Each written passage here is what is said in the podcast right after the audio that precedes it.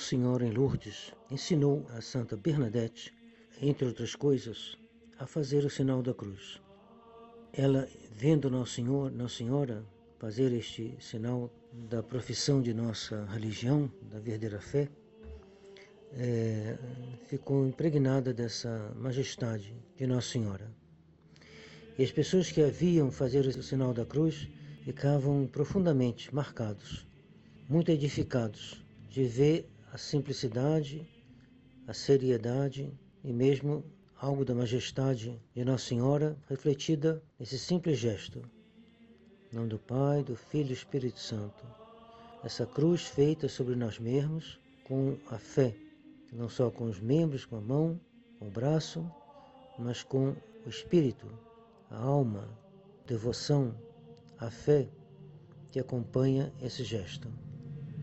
Ou seja, não ser um gesto só mecânico, mas como a oração, que deve ser vocal e mental, o sinal da cruz também deve ser exterior e ao mesmo tempo interior. Pois bem, esse sinal dá um tom para tudo que nós fazemos dentro da igreja. Ao entrar numa igreja, nós estamos entrando num lugar santo, apresentado pelo Santo dos Santos, do Templo de Jerusalém no Antigo Testamento. Santo dos Santos, onde estava guardado o que há de mais, mais solene, mais santo do Antigo Testamento. Na Arca da Aliança e as outras coisas que acompanhavam o Santo dos Santos, na Arca da Aliança.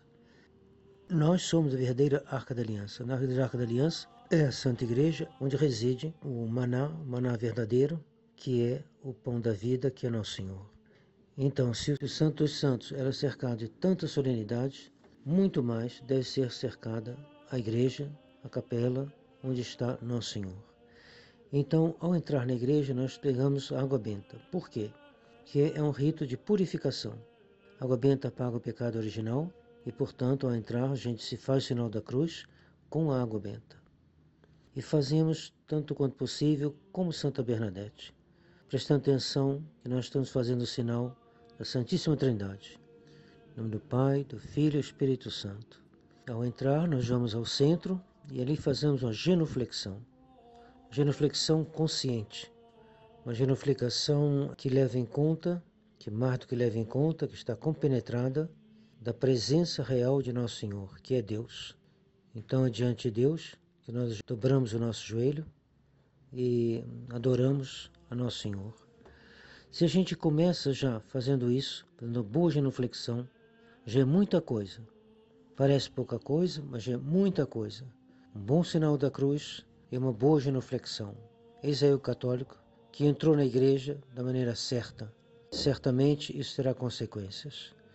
Monsenhor Lefebvre lamentava que uma vez que ele passou pelo Brasil, já penso que antes do concílio, ou no começo do concílio, ele foi numa igreja da congregação dele, que é dos missionários do Espírito Santo, ele viu um brasileiro, então um noviço, postulante, entrar na igreja, não fazer nenhuma genuflexão, e sentar-se no banco, e depois sentou e também não ficou de joelho, pois bem essa maneira profundamente chocante de um católico agir.